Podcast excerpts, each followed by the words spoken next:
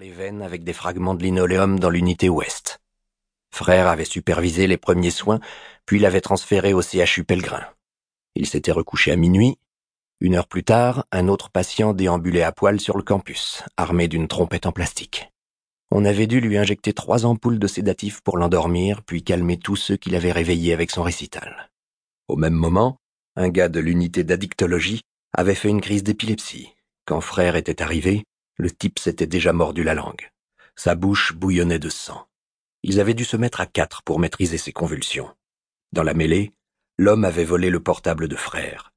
Le psychiatre avait dû attendre qu'il soit inconscient pour desserrer ses doigts et récupérer l'appareil poisseux de sang. À trois heures trente enfin, il s'était recouché. La trêve n'avait duré qu'une demi-heure, interrompue par ce coup de fil sans queue ni tête. Merde. Il ne bougeait pas, assis dans le noir. La tonalité résonnait toujours, sonde fantomatique dans la pièce sans contour. Il fourra son mobile dans sa poche et se leva. Dans le mouvement, le mur blanc du rêve réapparut. Une voix de femme murmurait Feliz. Le mot signifiait heureux en espagnol. Pourquoi de l'espagnol? Pourquoi une femme? Il sentit la douleur lancinante, familière, au fond de son œil gauche, qui accompagnait chacun de ses réveils. Il se massa les paupières, puis but au robinet de l'évier. Toujours à tâtons, il déverrouilla la porte à l'aide de son passe. Il s'était enfermé dans la salle.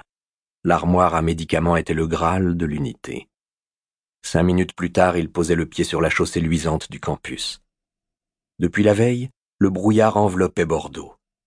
Un brouillard épais, blanchâtre, inexplicable. Il releva le col de l'imperméable qu'il avait enfilé sur sa blouse. L'odeur de la brume chargée d'effluves marins lui crispa les narines. Il remonta l'allée centrale. On n'y voyait pas à trois mètres, mais il connaissait le décor par cœur.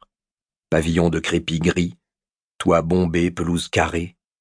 Il aurait pu envoyer un infirmier chercher le nouveau venu, mais il tenait à accueillir en personne ses clients. Il traversa le patio central, cadré par quelques palmiers. D'ordinaire, ces arbres, souvenirs des Antilles, lui procuraient une bouffée d'optimisme.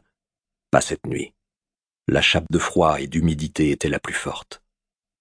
Il parvint au portail d'entrée, esquissa un signe vers le gardien et franchit le seuil de l'enceinte. Les flics arrivaient. Le gyrophare tournait lentement, en silence, tel un fanal aux confins du monde. Frère ferma les yeux.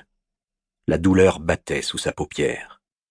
Il n'accordait aucune importance à cette sensation purement psychosomatique.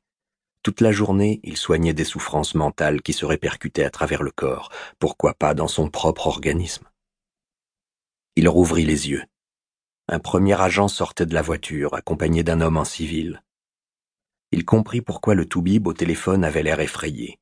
L'amnésique était un colosse. Il devait mesurer près de deux mètres pour plus de cent trente kilos. Il portait un chapeau, un vrai Stetson de Texan et des Santiago en lézard. Sa carrure était à l'étroit dans un manteau gris sombre. Il tenait dans ses mains un sac en plastique G20 et une enveloppe Kraft gonflée de documents administratifs. Le flic s'avança, mais frère lui fit signe de rester où il était. Il s'approcha du cow-boy. À chaque pas, la douleur devenait plus franche, plus précise. Un muscle commençait à se contracter au coin de son œil. Bonsoir, fit-il quand il fut à quelques mètres de l'homme. Pas de réponse. La silhouette ne bougeait pas, se détachant sur le halo vaporeux d'un réverbère. Frère s'adressa au flic qui se tenait en retrait, main sur la hanche, prêt à intervenir. C'est bon, vous pouvez nous laisser. Vous ne voulez pas qu'on vous rende compte? Envoyez-moi le PV demain matin. L'agent s'inclina, recula, puis disparut dans la voiture qui à son tour se fondit dans la brume. Les deux hommes restèrent face à face, séparés seulement par quelques lambeaux de vapeur. Je suis le docteur Mathias Frère, dit-il enfin. Je suis responsable des urgences de l'hôpital. Vous allez vous occuper de moi? La voix grave était éteinte. Frère ne distinguait pas nettement les traits que dissimulait l'ombre du Stetson. L'homme paraissait avoir la tête d'un géant de dessin animé nez en trompette, bouche d'ogre, menton lourd. Comment vous vous sentez? Il faut s'occuper de moi.